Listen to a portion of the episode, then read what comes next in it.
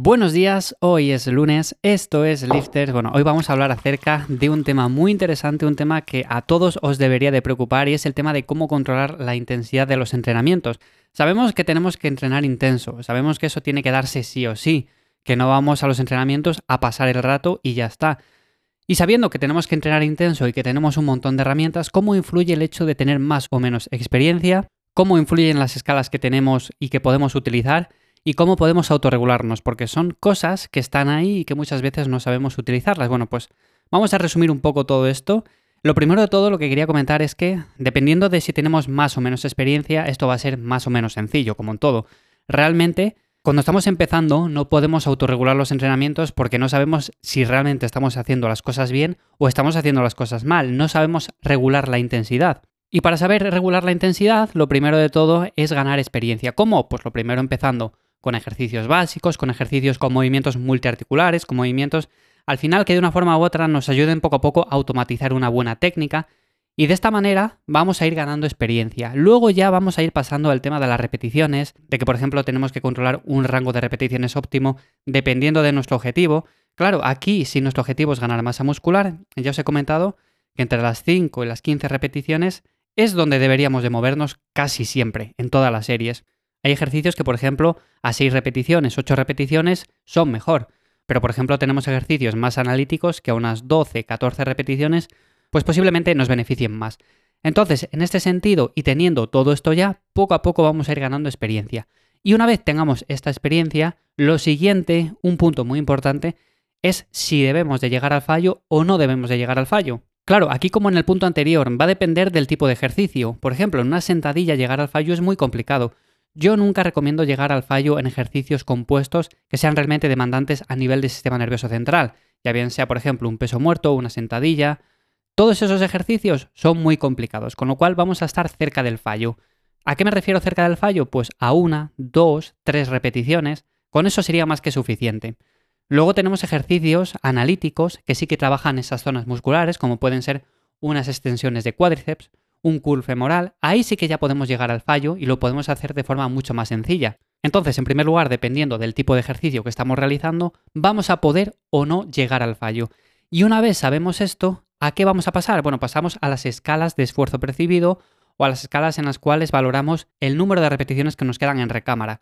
Son las escalas RPE o RIR, que seguramente a muchos de vosotros ya os suenen. Os dejo enlaces en la descripción a ambas escalas para que las tengáis y para que las guardéis en vuestro teléfono móvil. Y es una manera muy sencilla de regular los entrenamientos. Por un lado tenemos la escala RIR.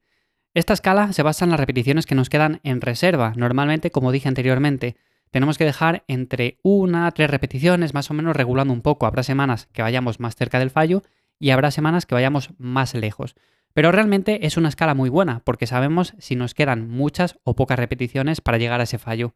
Por otro lado tenemos la escala RPE, que se basa en el esfuerzo percibido. Ambas tienen al final relación, pero realmente esta última se basa en si estamos haciendo un esfuerzo muy alto, moderado o es un esfuerzo bajo, como por ejemplo salir a caminar o dar un paseo.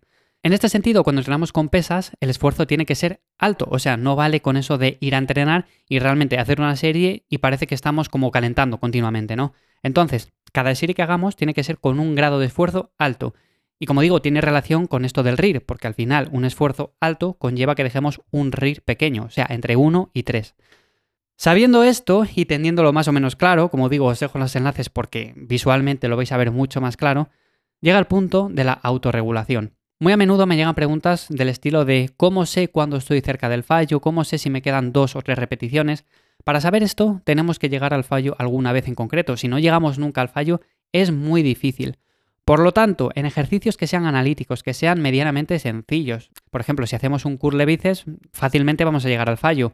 Pero por ejemplo, en ejercicios como un remo con barra o un press con mancuernas o este tipo de ejercicios igual un poco más complicados, también se puede llegar al fallo de vez en cuando y además es recomendable porque de esa manera vamos a saber ajustar mucho mejor estas escalas. Con lo cual, si sabemos ajustar estas escalas y tenemos la experiencia suficiente realizando ciertos ejercicios, como por ejemplo en un principio dije, automatizar bien la técnica y demás, ya vamos a saber autorregularnos, porque dependiendo de la semana que tengamos, Vamos a decir, vale, esta semana la tengo un poco peor, vamos a regular un poco los entrenamientos para que sean menos intensos, pero realmente siempre se mantengan en un rango óptimo de intensidad. Dentro de la intensidad que podemos ir metiendo, podemos ir dejando más o menos repeticiones en recámara, podemos progresar más o menos rápido, pero realmente estamos en una franja en la cual seguimos con un progreso. Es lo que quiero decir. No, por ejemplo, hay semanas en las cuales estamos entrenando por debajo de lo que deberíamos entrenar y luego semanas en las que lo damos todo. Así que en ese sentido, poco a poco vamos a ir sabiendo autorregularnos y vamos a decir, estas cuatro semanas las voy a hacer con un RIR 2, por ejemplo, en ciertos ejercicios. Luego esta semana voy a pasar a un RIR 1. Luego esta semana de descarga voy a alejarme bastante y voy a dejar bastantes repeticiones en recámara, manteniendo la intensidad y demás. Entonces al final, como veis, todo está relacionado. O sea, no es que sean cosas diferentes, sino que al final, empezando con muy poca experiencia, tenemos que saber muy bien por dónde debemos de ir avanzando. Realmente, el error más común es cuando empezamos y ya queremos aplicar escalas como el RPE, que ya queremos autorregularnos, que ya queremos llegar al fallo en todas las series.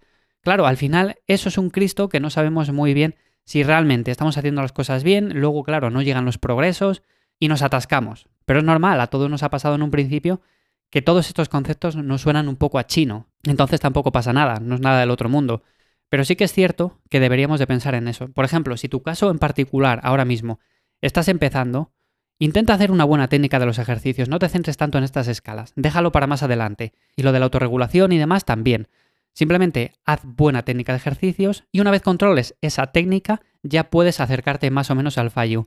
Una vez te acerques más o menos al fallo, ya puedes pasar a utilizar este tipo de escalas para medir la intensidad y de esa manera poco a poco vas a ir sabiendo autorregularte. Y esto es clave, ¿vale? Esto es clave porque así poco a poco vamos a ir avanzando, vamos a ir viendo progresos y es una manera muy sencilla de marcarse unos puntos claros y unos puntos los cuales podemos ir cumpliendo. No es decir, venga, hay que hacer esto y hay que hacerlo todo a la vez cuando empecemos. Pues así es muy, muy, muy difícil realmente hacer las cosas bien. Así que como digo, espero que esto sea de ayuda. Como veis, son cuatro puntos muy claros, pero que realmente al final tienen sus particularidades cada uno. Entonces, los voy a dejar para hablar en diferentes episodios, así que voy a entrar más en detalle en cada uno de ellos. Y sin más, como digo, si tenéis cualquier duda acerca de cualquier tema, como siempre, me podéis contactar en arroba ivyamazares en cualquier red social o en ivyamazares.com, donde os ayudo con vuestro entrenamiento a entrenar mejor y sobre todo a que consigáis resultados. Sin más, nos escuchamos mañana martes en un nuevo episodio. Que paséis buen día. Chao.